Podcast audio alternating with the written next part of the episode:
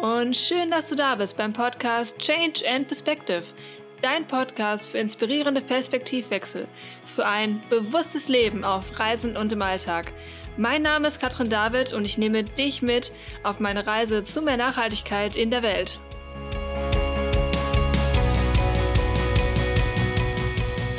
Hallo und mega cool, dass du wieder eingeschaltet hast. Heute wieder zu einem neuen Interview mit den beiden Gründern von Ehrlich Textil, Sarah und Benny. Wer das Ganze jetzt nicht kennt, das ist ein Unterwäschelabel in fair, nachhaltig, natürlich und zeitlos, wie sie selber sagen. Und genau darüber reden wir auch. Nämlich, ähm, was Nachhaltigkeit für die beiden bedeutet und warum es sogar gar nicht direkt vorne draufsteht, sondern eher so hintenrum mitgegeben wird. Ähm, was das Online-Only-Konzept von den beiden ist und wie sie Online-Handel generell sehen, auch in puncto Nachhaltigkeit. Warum wir als Kunde viel mehr Macht haben, als wir eigentlich denken. Wir reden sogar auch über den Textil, Textilstandort Bangladesch. Ähm, also nicht nur, wo die beiden produzieren, sondern halt auch, was sie überhaupt von Bangladesch und wie man das alles mal ändern könnte und so weiter. Dann äh, von dem Frauenbild, wie die das Ganze sehen, Female Empowerment, ähm, warum man es im Endeffekt als Marke eigentlich eh nie allen recht machen kann. Und aber auch, was sie heute selbst noch gerne besser machen wollen würden, weil sie eben auch nicht perfekt sind. Ich habe die beiden in Köln besucht, in deren ja, Firma oder Firmenstandort könnte man so sagen. Der Ton in dem Büro ist noch ein bisschen Hall ist da auf jeden Fall drin und ich bin ein bisschen leiser, weil ich quasi das Mikro auf die beiden Hauptpersonen gerichtet habe. Aber es ist definitiv alles sehr gut zu verstehen und ich konnte richtig viel mitnehmen. Und deswegen würde ich sagen, legen wir los. Willkommen zu einer neuen Podcast-Folge und heute habe ich zwei besonders spannende Menschen bei mir, die quasi die Textilbranche von unten verändern wollen, könnte man so sagen. Ähm, und wir sprechen auch darüber, wie sie das genau machen möchten. Und ähm, das sind die beiden Gründer von Ehrlich Textil. Die machen Basic-Unterwäsche, die sich besser anfühlt und das in allen Belangen. Und ähm, ich finde es ganz spannend, mal so einen Blick aus der Wirtschaft nochmal zu haben und zu überlegen, wie wird da Nachhaltigkeit gelebt und wie, welchen Einfluss kann das auch generell haben. Also vielen lieben Dank, Sarah und Benny, dass ihr euch heute die Zeit genommen habt. Sehr gerne. Danke. Ähm, ich fange mal so an, dass ich, ähm, ich habe mich auch so ein bisschen informiert und hat mal, fand das ganz spannend, als ich ähm, Interview von euch gehört habe und da hattest du erzählt, dass Nachhaltigkeit auch bedeutet, dass es sich finanziell tragen muss. Und ähm, würdest du sagen oder würdet ihr sagen, dass wir manchmal vielleicht ein unvollständiges Bild haben von Nachhaltigkeit? Mm, also unvollständig sicherlich an vielen Stellen. Ähm, ich würde eher sagen, es ist teilweise vielleicht ein bisschen zu perfektionistisch, um wirklich realistisch zu sein an vielen Stellen. Mhm. Also wenn wir natürlich sagen, wir gründen ein Unternehmen und äh, dann haben wir auch das Ziel, Leute anzustellen und denen langfristige Arbeitsplatzsicherheit zu gewährleisten. Äh, und dafür müssen wir Geld verdienen, nicht nur umsetzen, sondern auch verdienen, ähm, damit wir das machen können. Das heißt, unsere oberste Prämisse muss irgendwo als Unternehmer schon sein, auch ein tragfähiges Unternehmen auf die Beine zu stellen. Ähm, dass wir das mit an, an allen Stellen, wo wir es tun können, unter dem größten Anspruch der Nachhaltigkeit tun, finden wir selbstverständlich. Ähm, aber es geht dann eben auch nicht immer an allen Stellen völlig ohne Kompromisse. Ja. Mhm. Was wären so Kompromisse, die ihr gerade eingeht? Äh, naja, ganz, ganz blöd oder ganz leicht gesagt, wir sind hier, haben Räume angemietet in einem Gemeinschaftsbüro. Das heißt, wir haben in dem Sinne keine genaue oder direkte Handhabe, woher der Strom kommt, ähm, wer der, der Gasanbieter ist. Äh, das sind sogar so Alltagskleinigkeiten eigentlich. Ähm, es gibt zwar Mülltrennung hier auf dem Gelände, ähm, ob das nachher tatsächlich alles so funktioniert, wie man sich das wünscht, kann ich nicht garantieren momentan. Dafür sind wir dann auch dementsprechend einfach noch ein bisschen zu klein, um das Ganze selber bestimmen zu können. An solchen Stellen fängt es an. Mhm. Ähm, ich denke ansonsten, ähm, was die Produkte angeht, die wir verkaufen äh, und was die, die, sagen wir mal, die Umgangs- unsere, unsere Art und Weise angeht, mit unseren Mitarbeitern und Partnern umzugehen, da sind wir ziemlich gut dabei, würde ich sagen. Auch da gibt es als kleines Unternehmen immer noch Dinge wie ähm, bei bestimmten äh, Materialien muss eine gewisse Mindestmenge gekauft werden, damit man überhaupt an die Biomaterialien kommt. Da sind wir inzwischen fast bei 100 Prozent. Bio-Baumwolle haben wir schon überall drin. Wir haben angefangen, haben wir die ersten zwei Jahre noch mit herkömmlicher Baumwolle, weil eben die Mengen einfach noch nicht die waren, dass Bio-Baumwolle bezahlbar war für uns. Solche Dinge sind das, genau, wo wir so Stück für Stück besser werden. Mhm. Ja, ergänzend dazu noch ähm, ist auch einfach, also für mich oder für uns ist es auch einfach kein Widerspruch, dass auch nachhaltige Unternehmen Gewinn machen und wirtschaftlich handeln. Also es geht manchmal so in der Diskussion immer ein bisschen verloren, dass alles, was Nachhaltigkeit äh, betrifft, dass man zu Hause wieder anfängt, seine Sachen selber zu stricken und zu häkeln.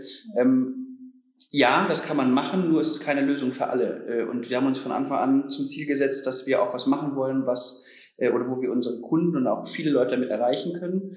Ähm, weil wir wollten nichts, zum einen nichts super idio, idio, Ideelles machen, ideologisches machen, Ideelles machen ähm, und zum Zweiten auch nichts, was nur irgendwie für Eliten da ist. Weil wenn man dann wieder ein nachhaltiges Produkt auf den Markt bringt, was so super teuer ist, dass es sich wieder nur ein paar leisten können, ähm, damit erreicht man ja auch wieder nicht das, was wir machen, weil wir wollen ja einen Impact schaffen. Wir wollen ja ähm, Leute davon zu überzeugen, dass man auch Unterwäsche günstig oder preiswert kaufen kann bei uns, die aber halt nachhaltig ist und nicht von Kick oder Primark oder H&M kommt. Das fand ich auch einen tollen Ansatz, zu sagen, wir wollen Mehrwert schaffen mit dem Produkt, das wir haben, aber auch für, in Anführungsstrichen, alle, ähm, ja, das verfügbar machen oder halt eben sagen, wir verkaufen es nicht zu teuer, in Anführungsstrichen. Äh, ich hatte auch so ein bisschen mitbekommen, euer Ansatz ist quasi online-only. Ist das quasi, würde ich sagen, so der Grund, warum ihr das so, in Anführungsstrichen, kostengünstiger anbieten könnt? Ja, es ist sicherlich äh, der Hauptgrund, dass wir eben nicht Händlerpreise schon dazwischen kalkuliert haben, sondern dass wir die Kalkulation wirklich für äh, Direct-to-Consumer, sagt man ja heute neudeutsch, ähm, aufgestellt haben.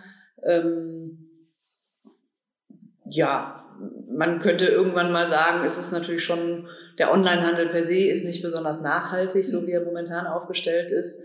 Wir haben das große Glück, dass wir ähm, sehr viel oder wir haben sehr viel Arbeit auch reingesteckt in, in unsere Größenbeschreibungen und Passformbeschreibungen, ähm, dass wir eine Retourenquote haben, die wirklich traumhaft ist für, für Bekleidung, die online verkauft wird. Mhm. Ähm, und trotzdem haben wir natürlich eine nennenswerte Retourenquote.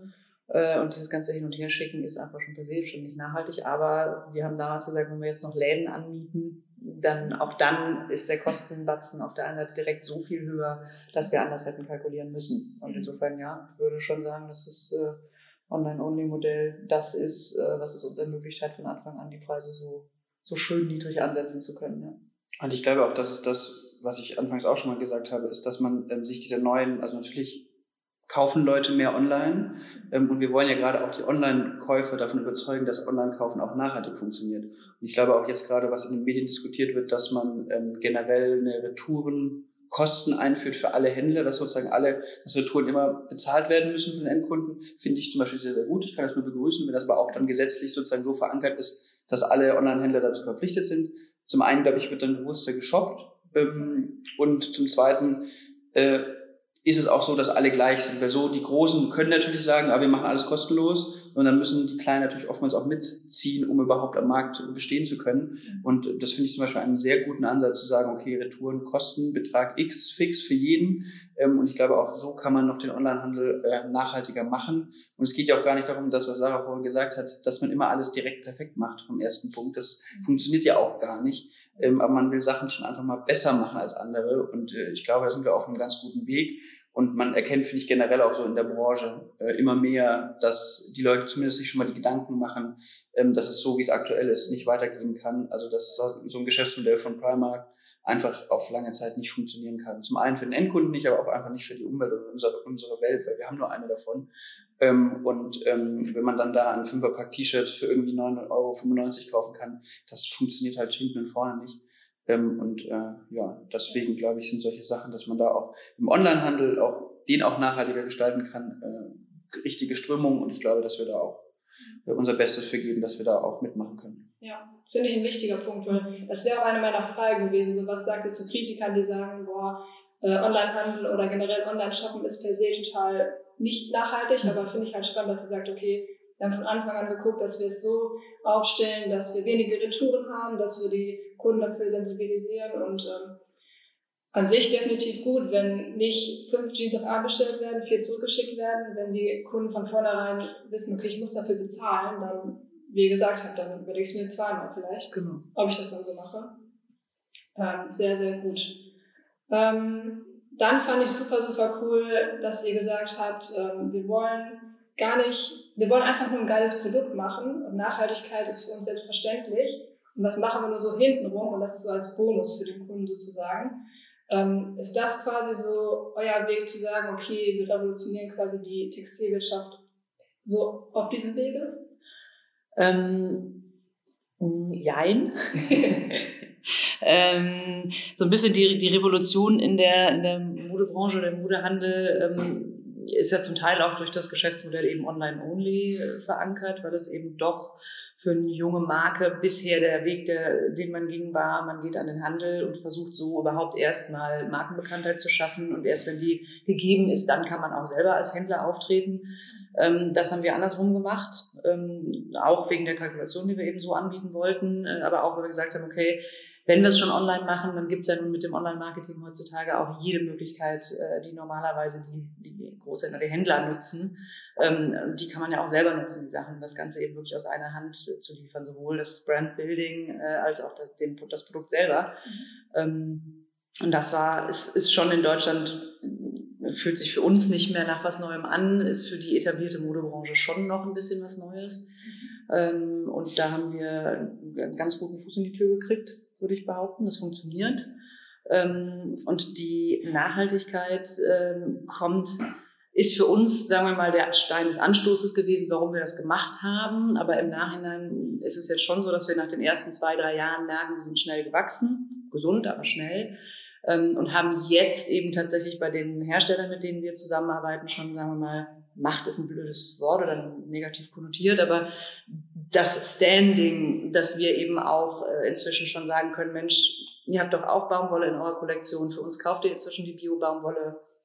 Guckt doch mal, wir kommen doch beide besser dabei rum, wenn ihr auch auf Bio-Baumwolle umstellt. Dann habt ihr nämlich noch mal viel mehr Menge an Bio-Baumwolle, die ihr kaufen könnt und ihr kommt dem, dem Preis, den ihr für die herkömmliche zahlen würdet, schon wieder näher. Mhm ähm, und habt noch was, was ihr dazu auch noch kommunizieren könnt, weil das inzwischen eben auch im, am Endkunden ein Thema ist. Ne? Der Endkunde honoriert das inzwischen, zumindest die, die wir erreichen, äh, honoriert das, wenn ein Unternehmen eben sagt, Mensch, wir haben den Schritt geschafft von da nach da äh, und versuchen das an vielen anderen Stellen auch noch. Ähm, und dieses die Nachhaltigkeit so hintenrum in die Branche zu bringen, ähm, zeigt sich, dass es jetzt ganz gut funktioniert irgendwie auf Dauer. Mhm. Ja, und du hattest ja auch angesprochen, dass bei uns sozusagen das Produkt im Vordergrund steht. Also von uns oder für uns war von Anfang an klar, dass äh, unsere Produkte als Produkt überzeugen müssen und nicht nur mit der nachhaltigen Geschichte. Also unsere Produkte sollen gekauft werden, weil die Leute oder die Kunden unsere Produkte schön finden äh, oder passend oder, oder für den Anlass irgendwie entsprechend, ähm, aber nicht, äh, dass wir so mit dieser moralischen Nachhaltigkeitskeule schwingen, ähm, sondern äh, dass das und das kommt dann auch dazu, dass nachhaltige Sachen auch nicht immer wie ausschauen müssen, als wären sie von Oma oder sowas. Das ist ja auch immer so ein bisschen dieses, dieses Vorurteil, ja, wenn ich mir Bio-Unterwäsche oder nachhaltige Unterwäsche kaufe oder auch Klamotten, dann sehen die aus wie von Oma und Opa und selber gestrickt und gehäkelt. Nein, das muss so nicht sein. Ähm, und von Anfang an war bei uns stand das Produkt ganz klar im Vordergrund ähm, und die Nachhaltigkeit ist sozusagen der grüne Faden, der sich durchzieht bei all unserem Tun und Handeln, ähm, aber ist nie das, was das Hauptverkaufs Argument. Argument sein soll für unser Produkt, sondern die Produkte an sich sollen schon mal allein für sich sprechen. Ja, das will ja auch vielleicht gar nicht jeder Nachhaltigkeit per se, sondern vielleicht kauft jemand, wie ihr sagt, weil er das einfach schön findet und passend findet und dann sieht er, oh krass, cool. Und dazu ist es auch noch gut. Ja, ja. Und genau das ist ja auch das, wo man eigentlich hin will. Also man will ja auch, dass, dass auch mal jemand, der noch sehr jung ist und eventuell äh, sich über Nachhaltigkeit noch gar nicht so viel Gedanken gemacht hat oder generell einfach nicht in dieser Blase. Man geht ja immer von sich selber auch aus. Man lebt ja so ein bisschen in der Blase, wenn man auch gerade als nachhaltiger Unternehmer irgendwie unterwegs ist, ähm, dass man, dass unsere Produkte einfach für sich sprechen und dann kauft man die und dann denkt man, ach krass, ja, eigentlich ist das sogar noch ein nachhaltiges Produkt, eine nachhaltige Firma. Weil so jemanden davon zu überzeugen, dass nachhaltige Mode auch noch sich gut anfühlen kann, nicht so teuer ist, ist ja eigentlich noch viel mehr wert, wie jemanden, der eh schon auf Nachhaltigkeit achtet, noch mehr in seiner eigenen Blase immer konsumiert und äh, so will man ja auch einfach mal den Rest da draußen überzeugen und davon gibt es ja noch sehr, sehr viele, die man eigentlich gar nicht unbedingt überzeugen muss, aber die man auch einfach eventuell darauf hinweisen kann, es geht auch so oder es geht auch anders. Ja, den man im Grunde klar machen kann, dass es überhaupt nicht mit einem Mehraufwand für sie verbunden sein muss, äh, sich die Klamotten zu kaufen, die sie haben wollen, das nur, weil sie dann eben auch noch nachhaltig sein müssen, sondern es wäre eben schön, wenn wir das Selbstverständnis von Nachhaltigkeit, was wir selber haben, wenn das eins wäre, was sich in der Modebranche einfach verankert. Ja, voll schön. Würdet ihr dann sagen, es gibt ja so die beiden Seiten, die Macht der Konsumenten. Also ich kann quasi bei euch kaufen, ihr habt größere Stückzahlen, ihr habt quasi, wie du schon gesagt hast, ähm, eine ganz andere, ein ganz anderes Standing, auch was den Einkauf angeht. Das heißt, ich schaffe mir als Konsument ähm, das Angebot, was ich mir quasi wünsche. Auf der anderen Seite finde ich aber auch, ähm, müsste nicht auch die Regierung oder Gesetze, Regelungen, müsste sich nicht auf der Seite auch etwas tun? Wie seht ihr so das Gleichgewicht da? ähm, wäre natürlich wünschenswert. Ähm, es gibt jetzt ja die Initiative des grünen Knopfes, hast du wahrscheinlich auch schon von gehört. Ähm, der ist ja sehr zerrissen, möchte ich schon fast sagen. Es ist sehr großer Kritik ausgesetzt, diese ganze Initiative. Geht dann von, ist, ist völliger, völliges Greenwashing, weil kriegt jeder, auch, äh, ich, weiß es, ich weiß es jetzt ehrlicherweise nicht, aber ich glaube auch Aldi und Lidl haben äh, für gewisse Teile ihrer Kollektion einen grünen, grünen Knopf. Ähm, und dann ist für mich so ein bisschen die Frage, verliert das nicht auch dann sehr schnell wieder an Glaubwürdigkeit? Und nur weil es von der Bundesregierung kommt, heißt das leider noch nicht, dass es wirklich Hand und Fuß hat, was auch die Überprüfung der Nachhaltigkeitskriterien angeht.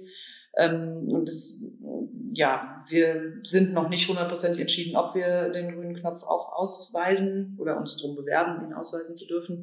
Das ist natürlich auch, es ist, es ist schon eine Prüfung, die man da äh, bestehen muss, beziehungsweise muss das Unterlagen einreichen, Kriterien prüfen lassen.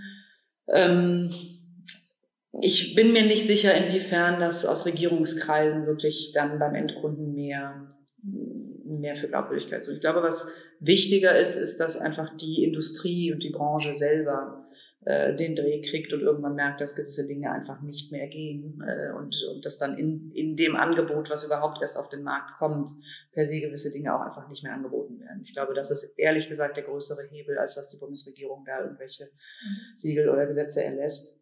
Ähm, es wird eh immer findige Unternehmer geben, die sich um irgendwelche Gesetze herumwursteln, sei es, weil sie die Produktion noch weiter weg verlagern oder sei es, weil sie selber irgendwelche Zertifikate erfinden. Da ist man, glaube ich, nie vor gefeit. Und ähm, daher, glaube ich, ist der, der größere Hebel oder der, der Weg, den wir versuchen zu gehen, ist eben wirklich innerhalb der Branche mhm. ähm, zu zeigen, dass man sehr wohl ein gewinnbringendes Unternehmen führen kann, indem man mit nachhaltig arbeitenden Unternehmen und Produzenten zusammenarbeitet und dass man die ganzen Fast-Fashion-Läden eigentlich nicht braucht dafür.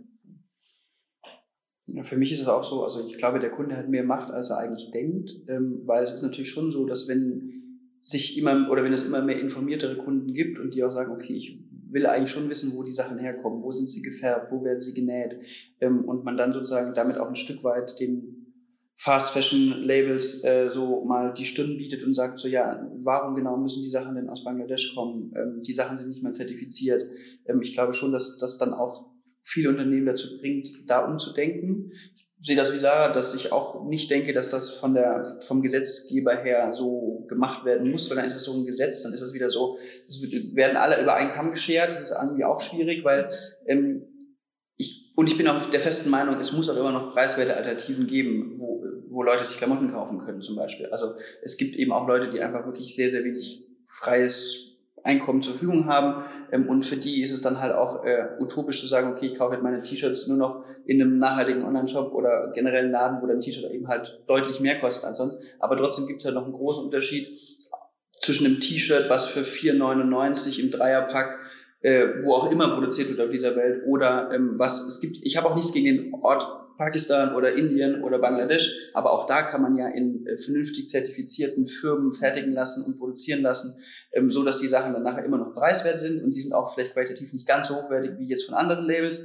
Ähm, aber ich glaube generell so ein Umdenken muss einfach stattfinden und da gebe ich Sarah recht, das muss glaube ich von der Branche kommen und auch zusammen mit den Konsumenten, weil die Konsumenten entscheiden am Schluss ja, was gekauft wird. Wenn wir von heute auf morgen niemand mehr haben, der bei uns einkauft, dann ist unser Geschäftsmodell auch äh, hinfällig. Ähm, dann müssen wir uns auch was anderes überlegen. Aber ich glaube, dass so neue Unternehmen, auch man merkt das ja auch viele, viele Startups, gerade auch im Textil- und Fashion-Bereich, schreiben sich dann eben schon doch auch die Nachhaltigkeit auf die Fahne.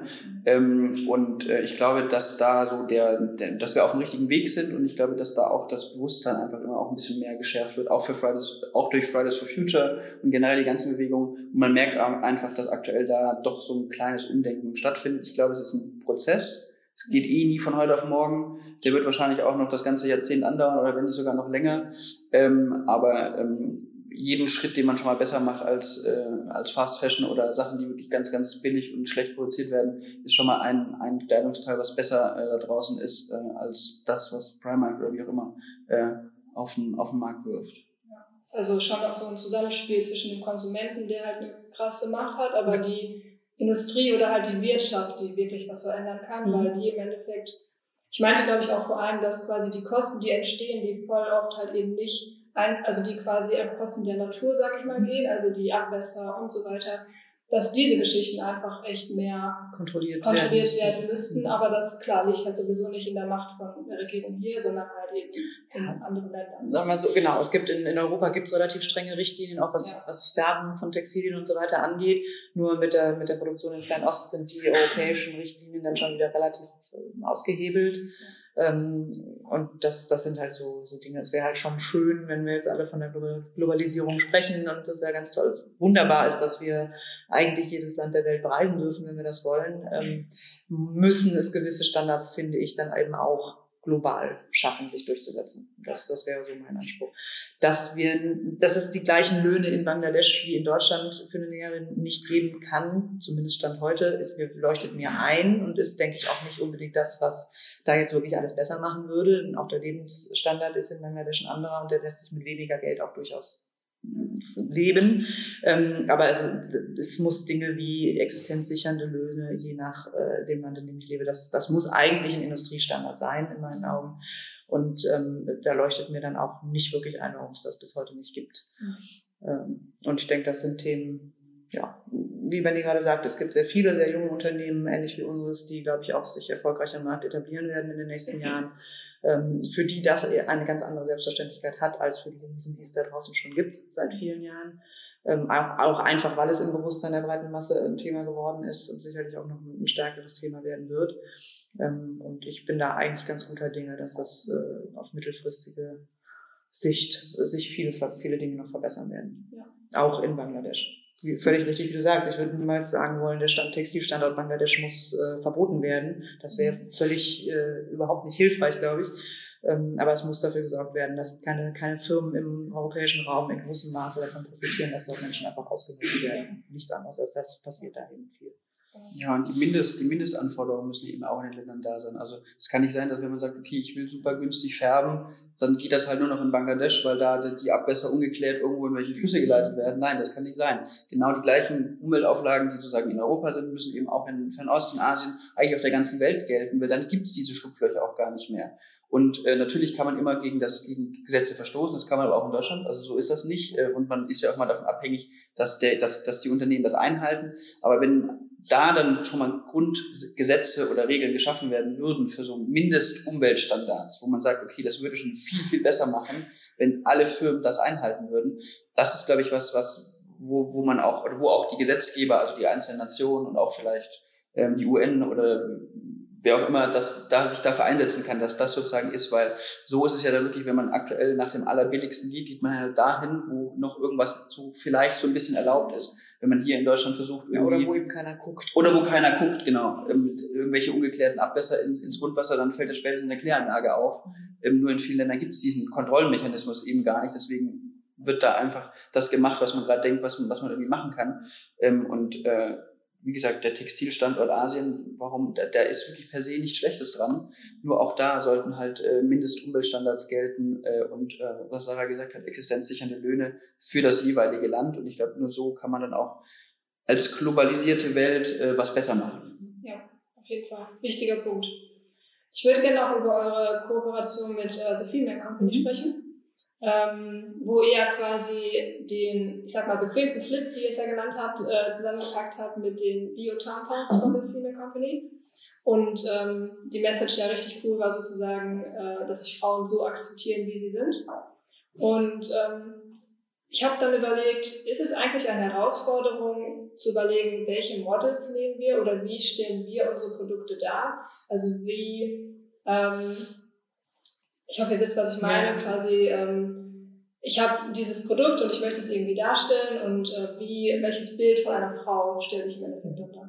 Ähm, also eine Herausforderung finde ich es eigentlich nicht, aber es ist natürlich ein Thema, über das wir uns viel Gedanken machen. Ähm, wir haben uns irgendwann für die Kleidergröße 38 als Standard-Fotomustergröße entschieden, weil das die gängigste Größe in Deutschland ist, die verkauft wird. Ähm, es ist auch bei uns mit Abstand die Größe, die wir am häufigsten verkaufen. Äh, und deswegen haben wir gesagt, okay, also die 38, irgendwie wie wir hier rumlaufen, wir passen da irgendwie grob rein. Ähm, die einen ein bisschen mehr, die anderen ein bisschen weniger. Aber es ist irgendwie so ein gutes Mittelding. Ähm, und damit glauben wir, dass wir die größte Zahl an, an Leuten auch, also ich spreche jetzt von Frauengrößen, die größte Zahl von Frauen auch ansprechen beziehungsweise ihr, ihr ermöglichen, äh, ein bisschen, wenn sie jetzt nur ein Bild sieht, sie kann die Sachen dann mal nicht anprobieren, wenn sie sie online sieht, abzuschätzen, passe ich da rein oder passe ich da nicht rein. So. Ähm, wir haben gewisse Größen oder gewisse Modelle, die wir jetzt schon bis Größe 46 hochgehen äh, und bis Größe 34 runter. Das ist schon ein relativ großes Größenspektrum für so eine vergleichsweise kleine Kollektion, die wir haben. Ähm, und da haben wir dann natürlich schon auch versucht, äh, alle Typen mal zu zeigen ähm, und haben jetzt bei der Female Company aber dann nochmal natürlich ein Augenmerk drauf gelegt, dass wir da auch, wenn wir das schon so auch nach außen kommunizieren, dass wir das auch tatsächlich in den Bildern beweisen, was wir da erzählen. Ähm, und das war ehrlich gesagt ähm, witzigerweise gar keine Herausforderung. Wir haben gedacht, okay, wir wissen ja nicht, ob wir jetzt Frauen finden, die sich dann vor der Kamera auch wohlfühlen in Unterhose. Und wir haben eine riesen Rückmeldung bekommen, als wir die Aufrufe dann äh, auf den sozialen Medien gestartet haben, dass wir Models suchen für dieses äh, Kooperationsfotoshooting. Es hat einen wahnsinnigen Spaß gemacht ähm, und war auch absolut gute Stimmung und äh, wirklich war ja auch von Größe 34 bis sogar bis 48, glaube ich, hochgegangen bei dem Slip, ähm, war wirklich jeder Typ vertreten und äh, es war eine super gute Laune zwischen den Mädels. Sie haben richtig Spaß gehabt und das äh, hat uns dazu inspiriert, dass wir das auch durchaus äh, nächstes Jahr nochmal etwas äh, ausbauen wollen, das Thema. Das war echt schön. Ja, und generell, also auch bei unseren Bildern, uns ist generell wichtig, auch die Bilder im Online-Shop sind alle unretuschiert. Also da wird, da wird dann vielleicht schon mal ein blauer Fleck oder sowas an den Beinen weggemacht, aber wir haben, also die, die Körperformen werden nicht retuschiert. Bei uns sind das alles Bilder so, wie sie fotografiert sind. Äh, eventuell im Hintergrund machen wir mal eine Steckdose weg beim Kampagnenbild oder sonst irgendwas, aber an den Models wird nichts retuschiert. Ähm, und wir gucken schon, dass wir auch eine Vielzahl an Models und Modeltypen und Frauentypen und auch Männertypen bei uns in den so äh, Social Media Kanälen irgendwie spielen. Ähm, allen recht machen kann man es eh nie. Dann ist mal ein dünnes Model drauf und heißt, die ist zu dünn. Dann ist ein äh, etwas fülligeres äh, Model oder kräftigeres Model dabei. Dann heißt es, ja, warum ist jetzt will äh, jemand sehen? Ja, genau, will jemand sehen oder was auch immer. Also allen recht machen kann man es eh nie. Ähm, aber wir wollen generell da auch noch weiter dran arbeiten, was Sarah gerade gesagt hat, äh, da dieses Jahr noch verstärkt äh, mehr Diversität einfach auch so in die, in die Bilder zu bringen, ähm, weil uns geht es darum, dass, dass sich jeder auch mit den Bildern identifizieren kann. Also ich kann da nur aus der Männerperspektive sehen, oftmals ist in Online-Shops für, für Unterwäsche immer völlig aufgepumpte, äh, junge Männer, die Anfang 20 sind und eigentlich gefühlt nur ins Fitnessstudio gehen. So sieht ja keiner aus. Also so, so sieht einfach kein, also kein Mann aus. Ähm, ähm, und äh, ich glaube, dass wenn man solche Bilder dann auch für einen Online-Shop benutzt, fühlt man sich auch als Mann dann gar nicht unbedingt angesprochen. Ähm, deswegen geht es uns da einfach um Natürlichkeit. Also schon natürlich äh, verschiedene Typen, aber ich glaube auch einfach, dass das so auch ein bisschen unser Erfolgsrezept ist, dass die Sachen auch einfach nicht so bis ins letzte Detail perfekt sind, ähm, weil genau das äh, wollen wir auch in unserer Markenbotschaft rumbringen, dass sich jeder so wohlfühlt, äh, wie er selber ist und unsere Klamotten dazu oder unsere Unterwäsche dazu helfen soll und beitragen soll, dass man sich eben so wohlfühlt, wie man selber ist, selber aussieht, wie sich selber fühlt. Ja, ja, voll schön. Weil ich finde, die, die Fotos oder generell wie ihr auftritt, ist ja sehr, sehr professionell und äh, arbeitet auch mit Fotografen zusammen. Mhm. Aber gleichzeitig zu sagen, wir retuschieren nicht und wir wollen, dass es natürlich ist, finde ich halt richtig, richtig gut. Also ich möchte mal nachdenken mit dem Retuschieren auch. Ja, mhm. sehr, sehr wichtiger Punkt. Was haltet ihr generell von dem Begriff Body Positivity? Das könnt ihr auch persönlich sagen. Ja, also ich äh, habe den ganz gerne. Mhm. Ähm, es gibt ja auch den Begriff Body Consciousness, äh, was ich auch okay finde übersetzt, also dass man sich bewusst für das entscheidet, was man nun mal ist. Aber die Positivity finde ich ganz schön, weil es eben auch einfach mit einem guten Geschmack passieren soll. Also es gibt keinen Grund, irgendetwas an sich selber scheiße zu finden, nur weil es anders ist als die Norm, weil es anders ist, als man selber gerne hätte, weil es anders ist als bei den besten Freundinnen äh, oder, oder, oder, sondern es ist einfach ich bin ich und ich finde das positiv, dass ich das so sagen kann und wünsche, dass das äh, vor allem in der vielleicht jüngere Generation, ich bin Mitte 30, so alt bin ich jetzt auch noch nicht, aber ich habe eine kleine Schwester und ähm, habe jetzt selber eine Tochter bekommen von einem Jahr knapp. Ähm, und ich wünsche äh, allen jüngeren Frauen, äh, gleicherweise mit den Älteren natürlich auch, dass sie das auch schaffen, irgendwann zu sagen, ich bin so, wie ich bin und das ist völlig in Ordnung so, ähm, weil das fühlt sich gut an. Und dann ist es im Grunde auch egal, was ich dann da dran ziehe, an das, was ich nun mal bin, aber dass diese Positivität in dem, in dem Ausdruck oder in dem Begriff ich schön ich finde den Begriff eigentlich auch, auch gut. Ähm, obwohl für mich eigentlich auch ist, egal was für ein, egal wie man es nennt. Ich glaube, wenn man es dann nachher, also man muss es umsetzen und, und, leben. Ich glaube, man kann viel Body Positivity oder Consciousness oder wie auch immer sich auf die Fahnen schreiben, wenn man es dann nachher nicht umsetzt und nicht lebt, auch als Firma und in seinen in Models und Bildern, dann bringt das relativ wenig. Ähm, generell, wie gesagt, über Begriffe, man kann es eh nie allen recht machen. Ähm, ich war letztes Jahr auf einem Event von den Fashion Changers, wo es generell um Diversität ging. Da ist auch, also da gibt es auch einfach viele Sachen, an die man erstmal gar nicht denkt, denkt auch Models mit körperlicher Behinderung, ähm, jemand, der kleinwüchsig ist, ähm, das sind einfach Sachen, gar nicht, wenn man da nicht dran denken will, sondern man hat es einfach nicht auf dem Schirm, ehrlicherweise. Ähm, das sind aber auch alles Sachen, wenn man dann darüber mal redet und darüber auch so einen kleinen Diskurs startet, ähm, nimmt man sowas natürlich auch mal gerne mit auf und schaut, wie man das in Kampagnen mit einbinden kann. Ähm, und ich denke, dass wir da auch für dieses Jahr noch vieles geplant haben und auch noch vieles umsetzen wollen. Spannend, da bin ich schon gespannt, mhm. was du da alles habt. Ähm, witzig fand ich auch, ich hatte gesehen, ob das immer noch so ist, dass du der einzige Mann hier bei Airships ist das richtig? Ja, äh, wir hatten bis, bis, wir hatten bis Weihnachten Praktikanten. Wir werden ab Februar, glaube ich, wieder einen äh, männlichen Praktikanten haben. Ähm, aber ja, äh, da bin ich irgendwie noch äh, sehr, sehr alleine. Ist auch gar nicht so, dass wir es gesucht haben mhm. oder dass wir da, dass wir auf der Suche sind nur nach Frauen. Es ist einfach so, dass sich 99 von 100 Bewerber bei uns sind Frauen. Ähm, liegt wahrscheinlich auch daran, dass wir eine eher weibliche Marke sind und so Unterwäsche fühlt man sich vielleicht auch als Mann ein bisschen abgeschreckt davon. Ähm, ich weiß nicht, woran es liegt. Also wir bekommen wirklich sehr, sehr wenig männliche Bewerbungen. Ähm. Auch das ist so ein bisschen was, was für 2020 auf der Fahne steht bei uns, dass wir da auch ein bisschen diverser werden wollen, weil äh, es würde natürlich schon auch mehr Sinn machen, manchmal das Team so ein bisschen noch mehr durchzumischen. Ja, wir haben ja nun auch eine Männerkollektion äh, und irgendwie ist es leider schon so, dass sie ab und zu mal ein bisschen zu kurz kommt. Sie ist auch deutlich kleiner als die Frauenkollektion, aber so alles in allem äh, gibt es eigentlich keinerlei Ziel, dass es nur noch Frauen sein sollen, die bei uns einkaufen oder auch bei uns arbeiten. Also wir würden uns, glaube ich, alle freuen, wenn da auch das Team etwas äh, diverser werden würde. Ja. Ähm, also an alle Männer, die zuhören, genau, bewerbt euch. bitte, bitte. Ich finde das spannend, weil viele halt über Female Empowerment sprechen oder Emanzipation im Endeffekt oder mehr, mehr Verantwortung den Frauen zuzusprechen, was ihr im Endeffekt ja, ja macht. Ähm, und es gibt ja immer noch auch wenige Gründerinnen. Woran glaubt ihr, liegt das?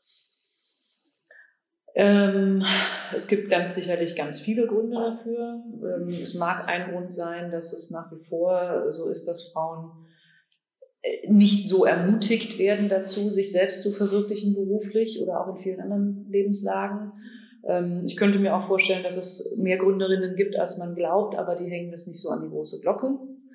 Ähm, es gibt äh, viele, viele ähm, Magazine, journalistische Formate, ähm, die natürlich sehr gerne über, über Startups schreiben, wo irgendwas ganz Krasses passiert oder wo innerhalb von drei Jahren der Umsatz verzehn-tausendfach wird oder, oder, oder.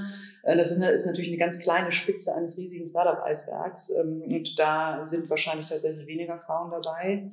Vielleicht auch da kann ich jetzt nur aus meiner eigenen Perspektive sprechen, äh, weil Frauen dann tendenziell dazu neigen, ähm, zu sagen, ich gründe und das mache ich auch in Eigenverantwortung und weil ich das gut finde und richtig finde, aber ich mache das etwas behutsamer, weil ich von Anfang an darauf bedacht bin, dass das auch nachhaltig bleibt mhm. äh, und eben nicht nach drei Jahren den großen Exit plane und mit zwei Millionen mich zur Ruhe setze. Ähm, also da gibt's, ich kann mir viele Szenarien ausdenken, warum das so ist. Ähm, ich selber bin gar nicht so ein Riesenfreund davon, immer nur von Female Empowerment zu sprechen. Ich glaube, es gibt auch sehr viele Männer, die gerne gründen würden, aber sich aus irgendwelchen Gründen davon, daran gehindert fühlen. Ähm, wir haben deswegen auch in unseren Firmenwerten eigentlich nicht Female Empowerment stehen, sondern Gleichberechtigung, weil das eigentlich der Punkt ist, der uns viel wichtiger ist. Es ist eigentlich völlig egal, ob ein Mann, eine Frau, irgendwas dazwischen äh, bist, ob, mutig oder eher introvertiert oder ähm, die völlige Partykanone oder äh, am liebsten alleine in den Bergen wanderst. Ähm, jeder hat, wenn er oder sie äh, das will, das Zeug zu gründen und äh, sich selber mit, mit einzubringen. Und das ist das, was wir eigentlich unterstützen wollen, gar nicht an einem bestimmten Geschlecht festgemacht. Mhm. Ähm, ich, auf die Frage habe ich so auch per se erstmal gar keine Antwort. Ich weiß nicht, warum es so weniger Gründerinnen als Gründer gibt. Ähm, nur was ich nur sagen kann, also gerade im Textil- und Modebereich ähm, kenne ich sogar sehr viele Startups, die von Frauen gegründet sind oder zumindest auch eine der Gründerinnen eine Frau ist. Ähm, hat natürlich auch oftmals damit, was damit zu tun, dass es dann auch um Frauenklamotten geht oder, oder Frauentextilien.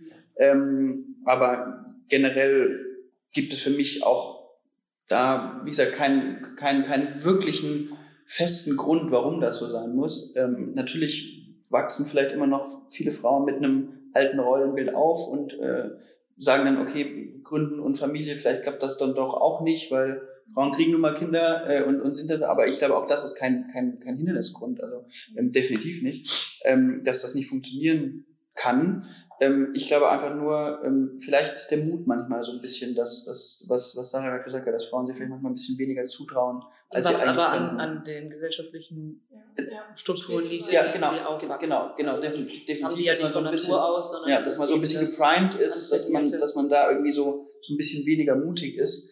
Ähm, aber wie gesagt, in der Textil- und Modebranche kann ich das auch so nicht also zumindest nicht ja. Bei der Female Company sind zwei Gründerinnen. Sind zwei Gründerinnen, Jan und June sind zwei Frauen. Ja. Ähm, aber ich glaube, das, was Sarah auch gesagt hat, ich glaube, ähm, oftmals wird auch einfach weniger über Frauen berichtet in der Presse und in den Medien. Also es sind sicherlich statistisch auch weniger. Es sind Frauen weniger, ja. Aber, glaube ich auch, aber, aber vielleicht gar nicht so wenige, wie man glaubt. Vielleicht ist es tatsächlich auch eine Art von Berichterstattung, die das glauben lässt, an manchen Stellen. Ohne das jetzt schon beschönigen zu wollen, natürlich. Ja, und, und, und man merkt ja auch, dass es irgendwie so ein bisschen auch in, äh, in der Presse und in den Medien so ein bisschen ähm, vernachlässigt wurde, weil sich jetzt ja auch viele äh, Female Founders und Vereinigungen und sowas gründen. Es gibt ja auch keine Male Founders Vereinigung, die sich jetzt gerade gründen. Also man sieht, dass da irgendwie noch ein bisschen Nachholbedarf ist. Ähm, warum auch immer, also die Gründe, über die kann man nur spekulieren, die weiß ich auch nicht. Aber ich glaube auch, dass da ähm, der Ruck so in die richtige Richtung geht, dass man, dass Frauen sich auch gegenseitig äh, ermutigen, stark zu sein, mutig zu sein, was zu trauen. Ähm, weil, warum? Also ich glaube auch sogar, dass äh, diverse besetzte Gründerteams äh, sehr von Vorteil sind. Es gibt auch ein paar Studien, ähm, die, wenn es um den nachhaltigen Erfolg geht oder auch den längerfristigen Erfolg, ich glaube sogar gar nicht, nee, ich glaube nicht mehr mit der Einschränkung, also generell um den Erfolg von, von Gründerteams, dass ähm, unterschiedlich besetzte Gründerteams erfolgreicher sind als rein weiblich oder rein männliche Gründerteams. Da meine ich zumindest gelesen zu haben. Kann gut sein. Dann hat schon ähm, verschiedene Qualitäten generell als Mann Frau. Ne? Das ist ja wirklich so. Ich glaube, grundsätzlich ist es immer schöner und erfolgsversprechender, im Team zu gründen. Egal ob jetzt Männer und Frauen gemischt oder ganz unterschiedliche Frauentypen, ganz unterschiedliche Männertypen. Eben, wie du sagst, weil einfach jeder bringt was eigene, eigene Stärke mit und die äh, hilft sicherlich dem Team. Ähm, ich kann, das ist man mit Benny meine zweite Gründung. Ähm, davor war ich in, in einem Gründerteam aus drei Frauen, das auch super funktioniert hat. Ähm, ich kann dann nur aus meiner Erfahrung sprechen. Ich glaube, nach diesen beiden Erfahrungen würde ich es auch weiterhin nicht alleine versuchen, sondern mir immer jemanden suchen, der mich an der einen oder anderen Stelle ergänzt, ähm, weil es auch einfach mehr Spaß macht zusammen. Mhm. Ja, macht sehr viel Sinn. Ich habe ganz am Anfang schon angesprochen, dass äh, es immer auch Sachen gibt, die ihr gerne besser machen möchtet. Ihr seid nicht perfekt gestartet, aber immer wieder Sachen, wo ihr sagt, na, da wird noch was gehen. Ein Punkt, ähm, ist, soweit ich weiß, Verpackung richtig, dass ihr mhm. da an einer speziellen Verpackung mit to Trade Zertifizierung arbeitet? Oder das wäre wünschenswert, genau. Ja. Mhm. Wie ist da der Stand? Oder? Äh, wir sind einen Schritt vorangekommen. Mhm. Ähm, wir werden es vermutlich nicht schaffen für die, die große Verpackungsmenge dieses Jahr das schon umzusetzen, auch einfach weil die, die Produktionszeiten zu lange dauern. Ähm, aber wahrscheinlich wird es 2021 so sein. Wir sind, das ist ganz schön eigentlich auch, wir haben auch immer mal erfreuliche äh, Aha-Momente. Wir hatten äh, in den letzten Monaten einige äh, Vertreter von Verpackungsherstellern bei uns, eben weil wir das Thema angehen. Und ähm, der eine sagte dann, äh, ließ sich zeigen, was wir denn schon alles haben.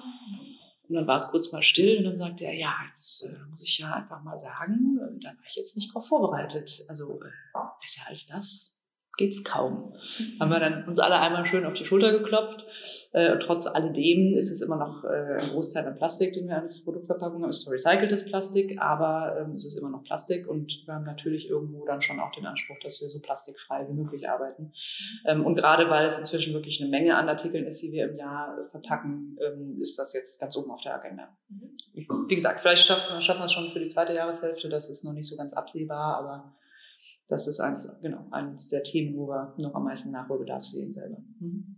Ja, und als zweites großes Thema für 2020, äh, dass wir uns als klimaneutrale, äh, als klimaneutrale Firma sind wir schon. Mhm. Ähm, das sind wir schon seit Ende letzten Jahres, ähm, aber auch, dass wir unsere Produkte komplett CO2-neutral ähm, definieren oder zertifizieren lassen. Das spricht, dass wir für jeden CO2 oder für allen CO2, der entsteht, ähm, das ausgleichen, ähm, so dass wir wirklich sagen können, dass wir CO2-neutral als Firma und auch unsere Produkte stehen ähm, und auch unsere Lieferkette sozusagen CO2-neutral ist. Also wir verschicken mit DHL Go Green. Ähm, unser Logistiker arbeitet auch auf ein bisschen auf Drängen von uns auch darauf hin, dass sie auch selber CO2-neutral ähm, sich zertifizieren lassen. Und ähm, das hoffen wir auch in 2020 abgeschlossen zu haben, so dass wir auch sagen können, okay, die, für allen CO2-Ausstoß, für den wir sorgen als Firma, der wird kompensiert durch seien es Aufforstungsprojekte irgendwo in, der, in Süd Südamerika oder in Asien oder ähm, Bau von Wassergezeitenkraftwerken oder also es gibt da sehr, sehr viele Fördermöglichkeiten und die wollen wir dann natürlich auch so transparent wie möglich darstellen, dass man sieht, genau wo, wo kompensieren wir, in welche Projekte investieren wir als Firma, ähm, dass das auch sozusagen jeder Kunde auch nachvollziehen kann, für den, den oder für denjenigen, den es interessiert. Ähm, und wir da aber auch einfach transparent sein können, über welchen Partner wir das machen, wie sich das genau zusammensetzt. Ähm, das bedarf auch sehr, sehr viel Vorbereitung, weil man natürlich für jeden Produzenten diese einzelnen Schritte und Produkte da in einen Topf werfen muss. Ähm, aber wir haben dann einen ganz guten Partner an der Hand, mit dem wir das auch schon als Firma gemacht haben. Und wie gesagt, jetzt für dieses Jahr steht die CO2-neutralen Produkte an. Neutral, glaube ich. War das schwierig, da einen Partner zu finden, wo ihr auch sagt, oder war das durchsichtig, in dem Sinn, dass ihr auch nachvollziehen konntet, wo geht mein Geld hin oder wo sind die Projekte und ähm, ist alles vernünftig? Wir haben uns zwei, drei angeschaut. Ähm, es hat dann, äh, ich glaube, das kann man auch sagen, kommunizieren wir ja auch, Climate Partner, ich glaube, die kommen aus München, ähm, entschieden. Ich finde, die machen das sehr, sehr gut. Ähm, besonders, weil man, weil sie einen sehr starken Fokus darauf legen, was du eben gerade gesagt hast, wo genau nachher das Geld hingeht, wie es da hingeht, was genau mit den Summen da gemacht wird. Ähm, und das war uns sozusagen äh, am wichtigsten. Ähm, es gab auch den einen oder anderen Partner, wo sozusagen die Erfassung etwas einfacher war ähm, wo uns dann aber so ein bisschen die Transparenz hinten raus gefehlt hat. Äh, und jetzt haben wir uns eben für einen entschieden. Ob der perfekt ist, weiß ich auch nicht. Es gibt da auch viele, ähm, aber es ist ein relativ großer und der macht das auch schon für viele andere Firmen. Ähm, wie gesagt, es ist vielleicht jetzt ein bisschen mehr Aufwand in der Datenerfassung und Datenerhebung, was man alles sozusagen betrachten muss, aber hinten raus bekommt man eine sehr gute Komplettlösung von den Angeboten, ähm, weil man auch einfach als kleine Firma selber das gar nicht leisten kann, nachzuhalten, was wird mit unserem Geld gemacht, wie gehen die Projekte voran. Ähm, oftmals ist es ja auch so, dass man einen gewissen Betrag erstmal sammeln muss, bevor man ein Projekt starten kann. Also so, zum Beispiel so ein Gezeitenkraftwerk kann man ja nicht anfangen mit ein paar tausend Euro zu bauen, sondern da muss erstmal ein relativ großer Betrag zusammenkommen, bevor man dann anfangen kann zu bauen. Dann muss das betrieben werden. Ähm, und da haben die sich ein sehr transparentes System in, äh, entwickelt und aufgebaut, dass man auch sehen kann, nicht nur die, unsere Endkunden, sondern auch wir selber als Firma oder als Gründer sehen können, okay, genau das unterstützen wir und das war uns eigentlich sehr, sehr wichtig. Ja, das ist gut. Macht für mich auch mehr Sinn, genau zu gucken, was, welche einzelnen Schritte und wie du sagst, ein bisschen aufwendiger in der mhm. Erfassung, aber das ist ja auch komplex, komplex absolut. im Unternehmen, was da alles passiert. Ne? Das macht ja auch Sinn, dass es dann ein bisschen länger am Anfang dauert. Ähm, wie ist das denn als ähm, Kunde, ihr habt ja auch verschiedene Siegel schon generell als Unternehmen. Ähm, was würdet ihr sagen, was sind so die wichtigsten oder worauf kann ich als Konsument achten, wenn ich generell in der Textilbranche unterwegs bin? Ähm, wir haben als Firma selber nur das GOTS-Siegel. Ähm, die anderen Siegel, die wir an manchen Stellen kommunizieren, sind die Siegel unserer Produzenten weil wir selber als Firma im Grunde nichts machen, außer die Sachen lagern und an den Endkunden verschicken und eben den Online, das Online-Shop-Büro betreuen. Ähm, das GOTS-Siegel ist allerdings in meinen Augen das Wichtigste und auch das Größte, was ich kenne, ähm, was glaube ich auch in der breiteren Öffentlichkeit zumindest ein Begriff ist inzwischen mhm. ähm, und wo ich äh, das Gefühl habe, dass derjenige, der das GOTS-Siegel trägt, das auch mit, äh, mit sehr, sehr aufwendiger äh, Akkreditierung oder Zertifizierung äh, nur bekommen konnte ähm, und da vertraue ich zumindest sehr drauf. Es ist das, also ich kenne kein anderes, wo ich ein besseres Gefühl bei hätte. Insofern, deswegen haben wir das GOTS-Siegel. Äh, alle unsere Produzenten haben es auch. Ähm, was immer noch nicht bedeutet, dass wir jedes Produkt damit labeln dürfen. Also selbst da gibt es dann noch Unterschiede. Wir sind als Firma zertifiziert, unsere Produzenten sind es auch. Wir haben es allerdings bisher nur bei den Kinderartikeln auch wirklich auf die Produkte beziehen lassen. Ähm, das hängt damit zusammen, dass dann ähm, die gesamte Lieferkette, die bis zu diesem Endprodukt äh, führt, auch gesondert gelagert, gesondert genäht, gesondert äh, verpackt werden muss. Sie also nicht kontaminiert werden mit herkömmlicher Baumwolle, zum Beispiel die, die Bio-Baumwolle. Ähm, also das sind wirklich sehr strenge Richtlinien. Insofern habe ich da das Gefühl, dass das auch das ist, wo ich am meisten vertrauen würde drauf. Ich glaube noch in Ergänzung für den Endkunden, also wir haben seit Ende letzten Jahres das Peter Cruelty Free Vegan mhm. Siegel. Ähm, Stimmt. Das ist natürlich keine Zertifizierung, was wir da durchlaufen haben, sondern wir haben sozusagen ein paar Stoffproben eingeschickt äh, und die haben das ausgewertet. Ähm, und das ist, glaube ich, für den Endkunden erstaunlicherweise, ich, mir war es auch nicht ganz so bewusst, aber auf jeden Fall auch so ein, so ein, so ein, so ein Eye-Catcher, wo, wo Kunden drauf achten, ob man Peter Approved Vegan ist. Ähm, was bei uns noch ansteht, ist aber, da sind wir noch, noch zu klein, wäre die Fairware Foundation mhm. als nächstes. Ähm, das ist das, das kennt man mit so einem rot, roten Faden umwickelten Kleiderbügel, was man auch oftmals bei Firmen sieht. Ähm, das ist auch eine sehr aufwendige Zertifizierung und langwierig und auch recht kostspielig. Ähm, da sind wir aber noch zu klein. Also da, da geht es, da muss man Mindestumsätze äh, im Jahr machen, damit man da sich zertifizieren lassen kann. Das wird wahrscheinlich für nächstes Jahr 2021 könnte das äh, für uns relevant mhm. werden, ähm, dass wir das noch äh, in Angriff nehmen. Aber wir haben auch, äh, wir leisten uns den Luxus, auch wenn es kein Luxus ist, dass wir seit letztem Jahr eine feste Mitarbeiterin haben, die sich nur um unseren CSR-Bereich kümmert, die auch unseren CSR-Report für 2019 gerade am Schreiben ist, ähm, dass wir da eben so transparent wie möglich auch sind, weil ja, man kann, man kann sich viel hinter Siegeln und sowas verstecken, aber ich glaube auch, das, was den Kunden eigentlich oftmals interessiert, ist auch die Geschichte. Mhm. Also wo, wo sind die Standorte, wo wird genäht, wie wird da genäht, wie sieht's da aus? Ähm, und das wollen wir auch noch ein bisschen ausbauen mit Videos, mit Fotos, ähm, mit einer, eventuell mit einer Karte, wo man auch einfach sieht, da sind unsere Produzenten. Ähm, das haben wir aktuell auf unserer Seite auch schon, also jeder Produzent hat da, findet da sein, seine äh, Erwähnung und das Profil. Und wir pflegen zusätzlich auch noch ein sehr enges persönliches Verhältnis zu all unseren Produzenten, also wir sind mindestens einmal im Jahr vor Ort, sind alle Familien geführt, alle unsere Unternehmen, mit denen wir zusammenarbeiten. Ja. Ich glaube, alle Inhaber geführt. Ähm, und äh, das ist eben halt auch mal wichtig. Also auch, auch für mich als Gründer ist es auch einfach wichtig zu wissen, wie es da ausschaut. Mhm. Ähm, weil ja, klar. Wie ist die Stimmung da? Ja, klar, die können einem natürlich auch tolle Siegel und sowas auch immer zeigen, aber ähm, wenn wir, oder wenn wir, hatten wir auch schon mal einen Produzent, der uns nicht sagen wollte, wo die Sachen im Final genäht werden. Er meinte so, nee, ihr dürft ihn sehr nicht sehen. Okay, dann entscheiden wir uns für den nicht, weil ich will da auch hinkommen. Ich will da nicht das Gefühl haben, dass plötzlich komplett umgebaut wurde, nur weil ich zu Besuch da bin, sondern man will ja auch so ein bisschen den Vibe damit bekommen. Äh, und ähm, das ist eigentlich bei all unseren Produzenten gegeben. Und ähm, das gute Gefühl, was wir haben und auch teilweise Mitarbeiter von uns, die schon mit bei uns bei den Produzenten waren, wollen wir natürlich auch noch so, so, so bestmöglich auch an den Kunden mittransportieren, damit sie sich auch informieren können auf unserer Seite. Weil für viele ist es eben so, die gehen bei uns in einen Online-Shop und kaufen einfach was, aber viele lesen dann halt eben doch auch die Stories hinter den Produkten und hinter den Produktionsstandorten. Und ich glaube, das trägt auch sozusagen dazu bei, dass, dass man gar nicht unbedingt immer nur auf Siegel, Siegel, Siegel gucken muss und auch einfach, ist das authentisch, kommt das authentisch rüber? Weil eine Firma, die keine Fotos hat aus der Produktion, die nicht mal sagt, wer für sie produziert, ist halt auch schon nur so ein bisschen, naja, man könnte es ja auch erzählen. Genauso wie wir eben auch, was ich gerade gesagt habe, zu keinem Produzenten oder für uns, uns für keinen Produzenten entscheiden, der uns seine Nähsäle nicht zeigen würde oder hier wird bei uns gefärbt oder sonst irgendwas. Mhm. Ähm, das, äh, so wie wir das gerne selber hätten, glaube ich, wollen das eben auch viele Endkunden. Es geht immer weiter weg von Anonymität genau. und äh, allein die Bewegung mit Who Made My Clothes ja, ist ja quasi das, was wirklich Leute sehen wollten. Wer sitzt eigentlich da, wer näht das ja. überhaupt? Ne? Genau. Mhm. Ja, super spannend. Gut, ähm, am Ende von jedem Interview stelle ich immer noch Fragen, die ich an jedem stelle. Mhm. Und ähm, meine erste Frage wäre, was bedeutet für dich, also könnt ihr auch gerne jeder persönlich sagen, was für euch Nachhaltigkeit bedeutet, was ihr persönlich mit dem Wort verbindet. Mhm.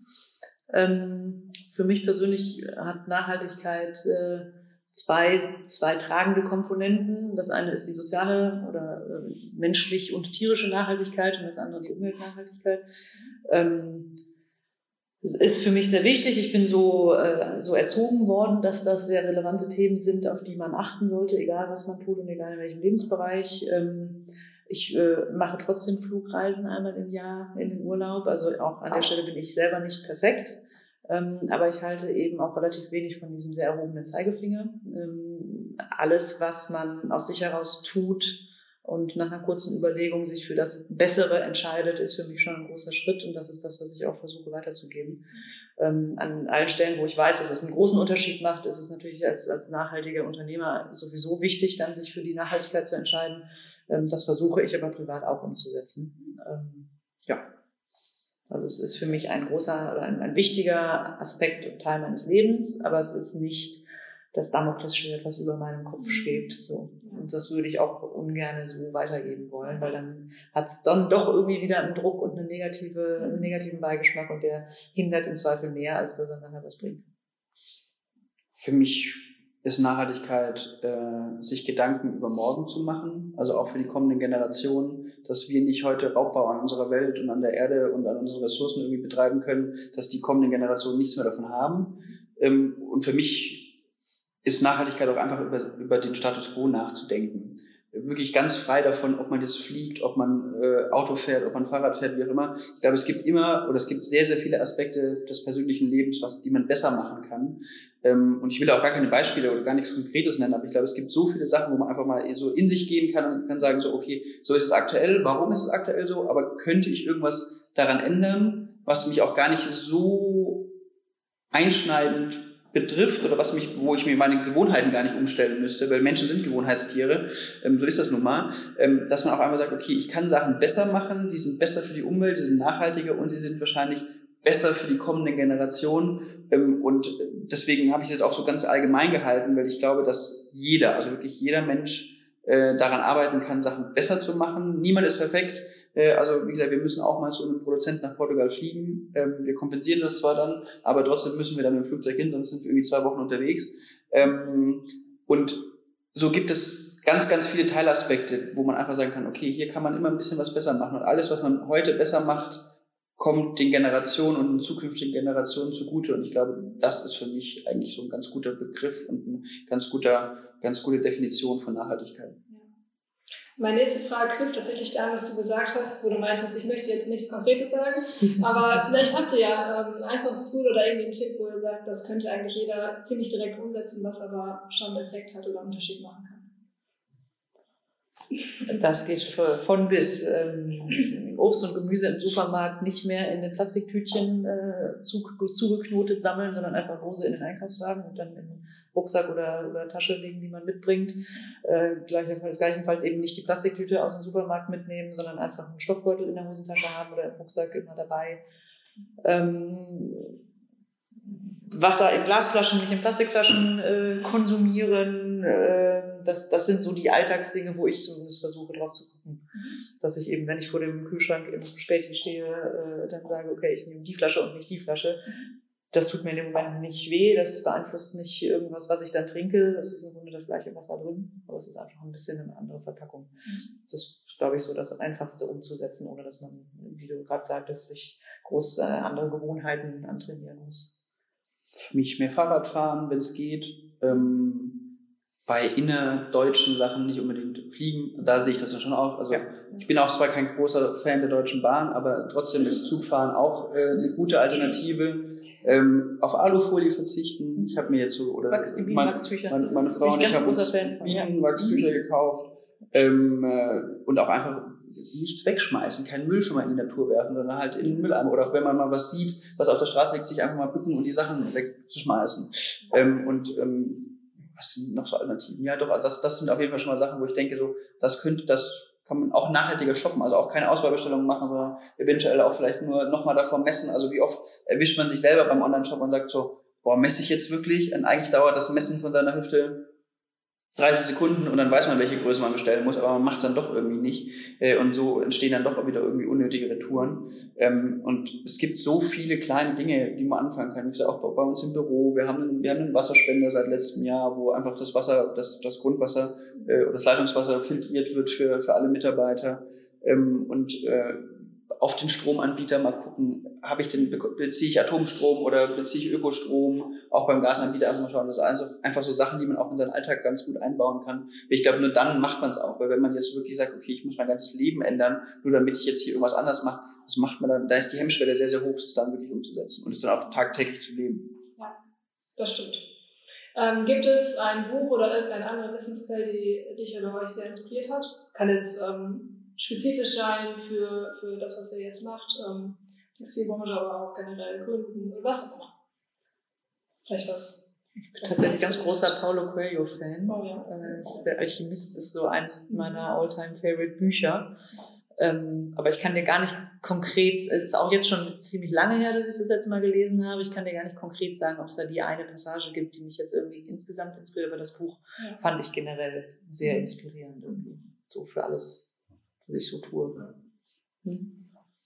Also für mich ist meistens so diesen Spiegel, den, den die Natur uns vorhält, äh, das Alarmierendste. Also wenn man dann, wenn man dann mal wieder sich äh, Nachrichten schaut und man sieht, dass Überschwemmungen, Dürreperioden, äh, Millionen Menschen, die hungern. Ich glaube, dieser, dieser Klimawandel, den kann man, also viele versuchen ihn immer noch wegzudiskutieren, aber ich glaube, das fällt unter normalen Gesichtspunkten wirklich sehr, sehr schwer, das zu sagen, dass das irgendwie nicht von Menschenhand erzeugt ist. Ähm, und ich glaube, das rüttelt mich jedes Mal wieder wach, zu sagen, okay, vielleicht muss man doch manche Dinge wieder überdenken. Und wie gesagt, vielleicht reicht es dann auch ein, einmal im Jahr noch in Urlaub zu fliegen. Ähm, ist auch schon mal besser, als es irgendwie drei oder viermal zu machen.